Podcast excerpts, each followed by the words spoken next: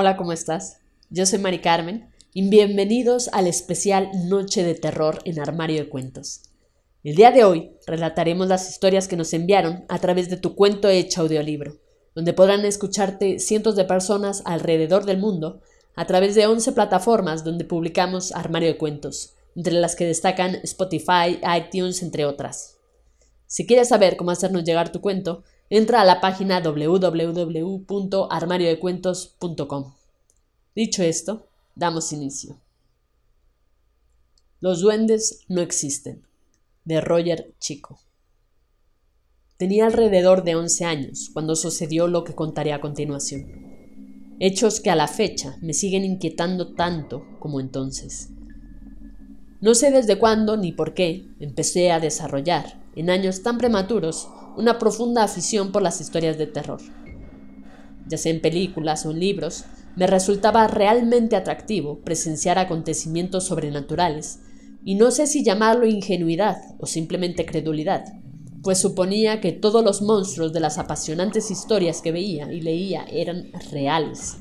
Aunque sinceramente, después de lo que aconteció aquella noche, ya no sé ni qué creer. Solía dormir en una cama superior de un camarote. Mi hermano menor dormía en la de abajo. Recuerdo haber batallado por la cama alta, pues creía estar seguro, mientras más alejado estuviera del suelo, ya saben, la clásica impresión de que había algo bajo la cama. De entre todas las criaturas aterrorizantes que conocía, había una que me seducía extrañamente, tal vez porque era la que me causaba menos miedo, los duendes. Había investigado muchísimo sobre ellos, por lo que los asocié con hadas e historias de Disney. No tardó en aparecer el deseo de ver uno, y algunas noches me quedaba mirando al techo de mi habitación hasta muy tarde, como a la espera de que alguno llegara a mi encuentro. Realmente eran los únicos seres que no me producían miedo, más bien curiosidad.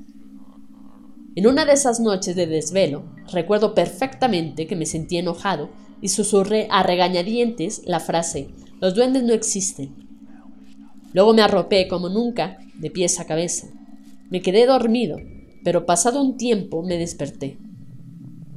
La noche estaba misteriosamente silenciosa. No sentía a mi hermano moverse como era normal, pero preferí creer que estaba totalmente dormido y simplemente me acomodé de cara a la pared. Entonces pasó. Sentí el peso de alguien más sobre mi cama. La presión hizo que el colchón se hundiera un poco y balanceara mi cuerpo. Bájate, dije, seguro de que quien había invadido mi cama era mi hermano. No me giré para verlo, simplemente me limité a decirle eso. Sin embargo, lo que recibí en respuesta me heló la piel.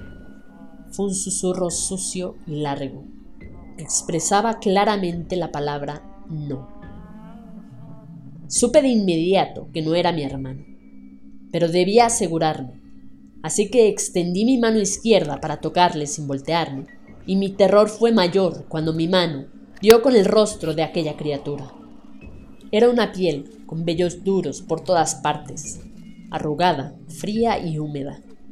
Palpaba casi que involuntariamente, descubriendo una nariz extremadamente plana, y debajo de ésta unos labios gruesos y blandos que se movían extrañamente al tacto, como si sonriera.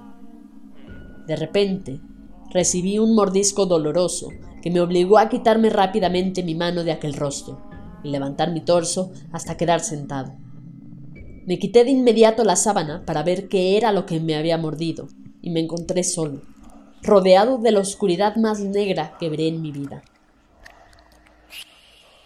Con mucha cautela me asomé por el borde de la cama para ver si mi hermano estaba bien, y aunque no veía con claridad, pude captar su cuerpo inmóvil. Dormía profundamente. No sé de dónde saqué valor, pero me bajé de la cama como pude y encendí la luz. Desperté a mi hermano para que viera la pequeña herida que aquella cosa me había causado en la mano, y él me ayudó a despertar a mi mamá, que dormía en otro cuarto. Nadie más que mi abuelo me creyó. Todavía tengo una pequeña cicatriz en la mano, que me recuerda cada cuanto aquellos acontecimientos. No sé qué haya sido, si un duende o un demonio. Solo sé que aquello fue real y que jamás se borrará de mi mente. Fin. Esto ha sido todo. Espero que te haya gustado. Si fue así, compártelo con todos tus amigos. No olvides comentar qué te pareció este relato de Roger Chico. Recuerda seguirnos en nuestras redes sociales, Facebook, Twitter e Instagram. Nos encuentras como Armario de Cuentos. Con eso me despido. Cuídate mucho. Hasta la próxima.